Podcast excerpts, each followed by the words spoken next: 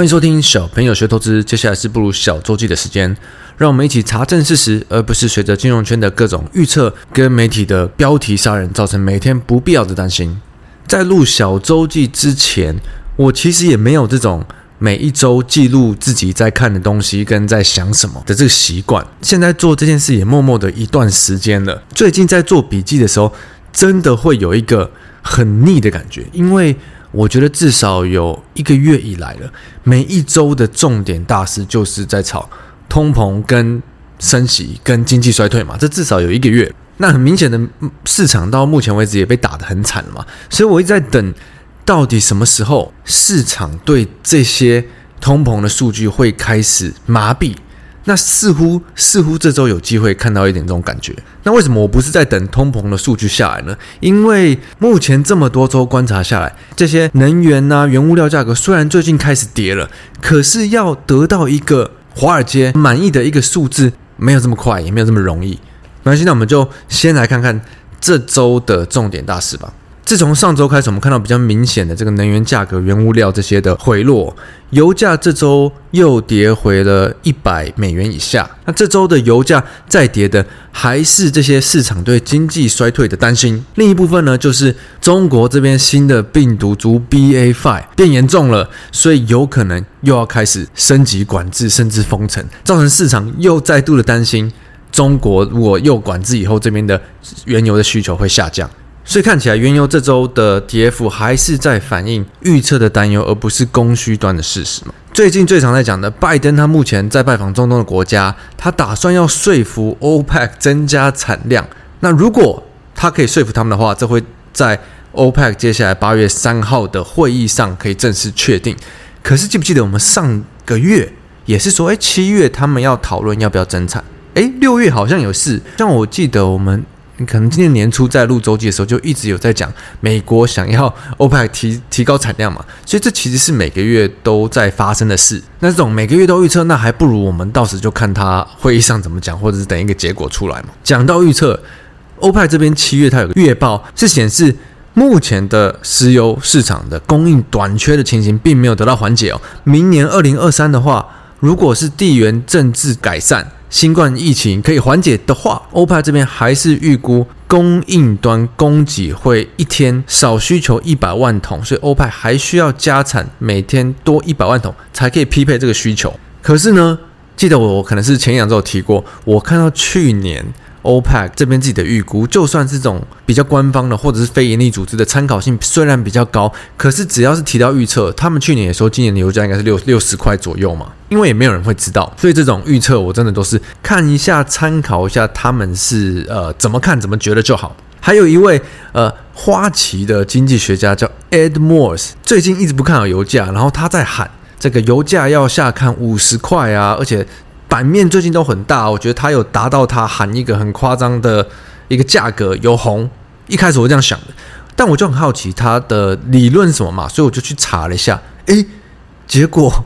结果这个 Morse 先生 Mr. Morse 他是。三月的时候就喊油价要回跌五十趴嘞，三月的时候油价是八九十块左右，后来涨到一百二、一百三嘛，所以这个它的 credit 还蛮差的，它就是一路喊空嘛。它的理论是他相信美国的产量跟伊朗的产量都会增加，所以供需会变得呃供给比较多。嗯，我觉得我是没有很在意这些分析师或经济学家怎么喊。可是至少给的理由要可以说服人，那我我是觉得这个人，呃，嗯，好，就对，嗯嗯，参考性不高，这样说好了。那还有一位我想提到，就是这个 Chevron 雪佛龙的 CEO，雪佛龙是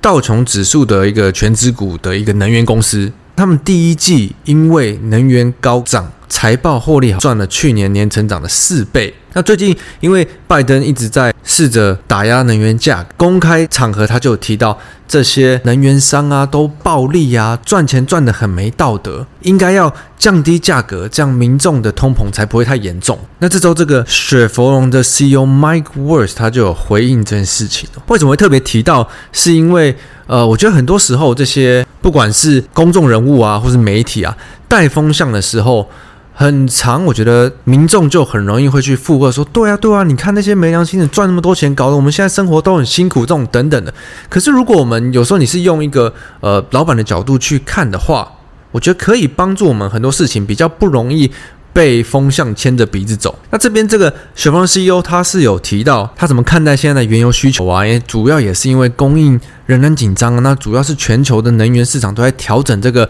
乌俄战争以后的秩序。那他很冤，最近政府很大程度上不止在批评，甚至在诋毁他们的行业，造成很多人都认为说他们要把这些赚的钱全部都拿去用于增加供应，不可以呃拿到这么多分红或是回扣给股东。可是之前能源价格很惨，原油跌到零元的时候，也没有人帮他们讲话嘛。那时候公司一定也是状况很差，赔很惨，老板要承受很多压力啊。当然就是好不容易熬过去，撑到了现在赚钱了。分红给自己的股东，因为毕竟公司最主要的目的就是要帮股东赚钱。那这边我觉得 CEO 他也是讲得非常保守，他就说哦，他认为他们可以试着在提高产量的同时，也回报股东。但我觉得他讲这些话的时候，心里一定是在干譙的。觉得有时候我们在看新闻的时候，你可以去想想，以老板的角度为什么会讲出这些话，而不是呃时常的比较容易去跟着风向嘛。就像我们看这种媒体标题杀人的概念一样。好，在我们看到这周欧美的市场，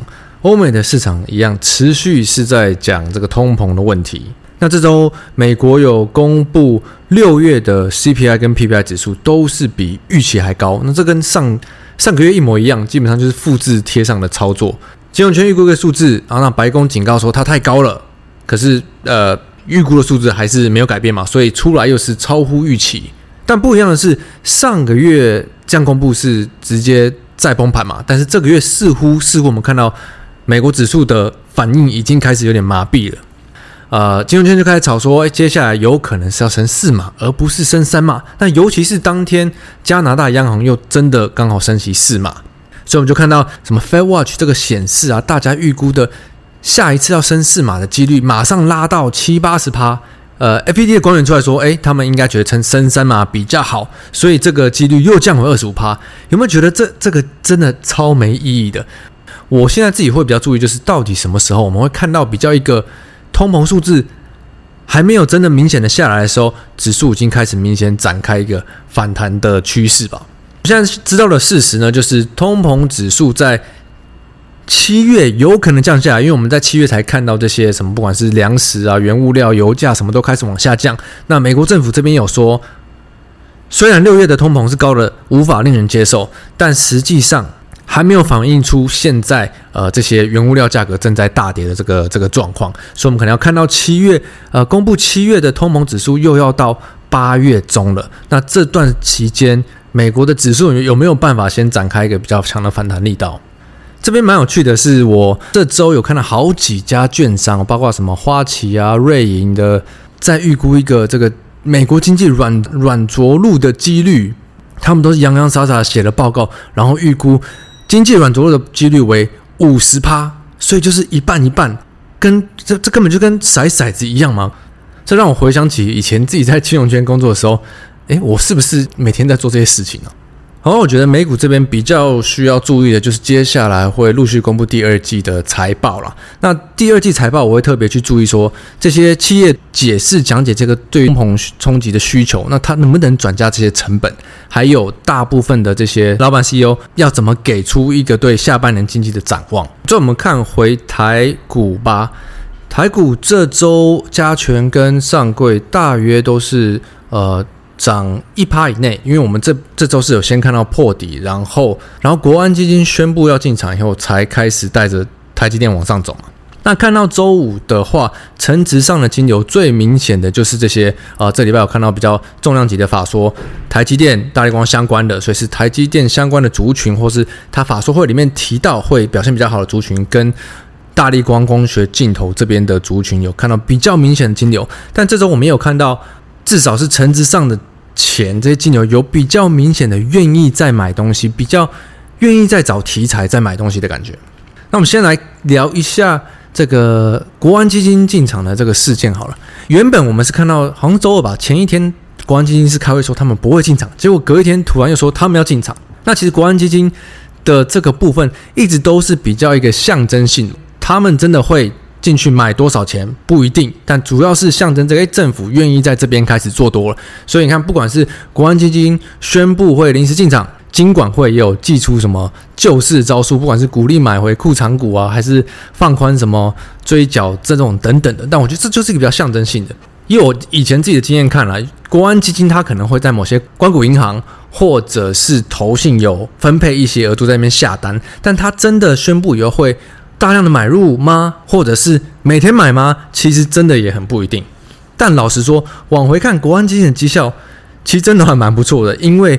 他们永远都在大家已经崩溃、在崩溃不行的时候才进场嘛，然后涨起来的时候慢慢都出掉。好，再来是这周重量级的法说，我们大家赶快看一下。台积电原本法说前，其实因为股价跌很多，市场跌很多，很多这种负面的说法。可是看到法说，台积电基本上我觉得是打脸很多人呢，因为他们还是维持二零二二年的展望非常好，甚至是拉高原本的呃三十趴的成长到三十五趴，然后全年的产能还是。维持非常紧绷的状态，他们看好的族群包括资料中心、车用电子相关的是稳定的，然后高效能运算的部分是成长的，手机电脑这消费终端这边则是相对比较弱，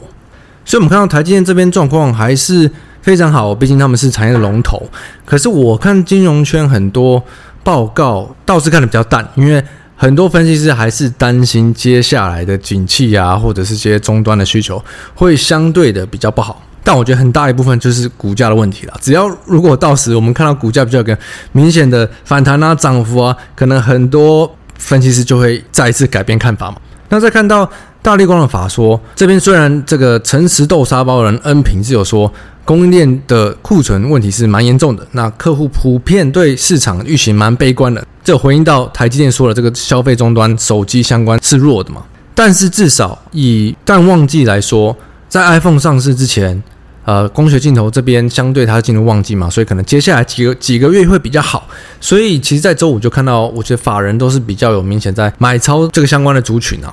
毕竟市场不好这么段时间，就算对法人来说，应该也是很缺题材。所以有这种比较有一个呃明显的法说老板出来讲，然后有理由买进的话，啊、呃，还是会看到法人比较明显把钱塞到这些地方。普遍电子来说的话，呃，很多人会觉得说，诶，可能产业的去库存化现在才要开始。那如果是看到呃三 Q 的有一些的衰退，可能会比较明显。那我们再看到，如果是船产的部分，这周呃统一的 CEO 呃这周出来开店的时候有发言到说，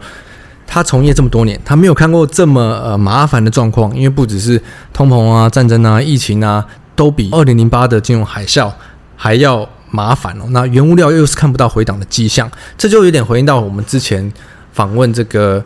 华夏玻璃的执行长 Richard 说的一样嘛。大部分船厂可能都面临到这种厂商只要涨价，消费者就会不高兴，但是不涨价的话，自己利润又被吃掉很多，那要怎么做就会是一个很大难题，因为没有人知道现在最大的这个乌俄战争问题它会持续到多久，原物料的成本会影响到什么时候嘛。所以我觉得不管是电子还是船产来讲，下半年应该都是蛮大的一个问号了，但毕竟因为市场也回档这么多了，我相信市场里的钱都会比较试着去找这些，还是可以在接下来三 Q 或下半年可以持续成长，或者看到明年的这些产业嘛。除了这些台积电相关的供应商啊，或者些 IP IC 提到的，他提到一些车用啊，最近比较红的也还有这种工业电脑 IBC 相关的产业，我觉得应该就是会是市场。接下来还是持续比较关注的吧。好，那反正我们周记每周就大概讲一下这周发生什么事，有什么预期，有什么事实，现在到底在反映预期呢，还是在反映事实？那我觉得对大部分人来说，还是挑在一个，诶，市场没有过多的杂讯，并且市场的呃情绪不是在。到处乱反应的时候，再比较积极的去做多一些操作也比较好。那我就希望说，看下礼拜我们可以可不可以看到美股对通膨的数据开始比较麻痹，跟国安基金进场加台积电法说以后，能不能比较呃看到一个比较延续性的金流？就祝大家 Happy Weekend，周末愉快！我是布鲁，我们下周见，拜拜。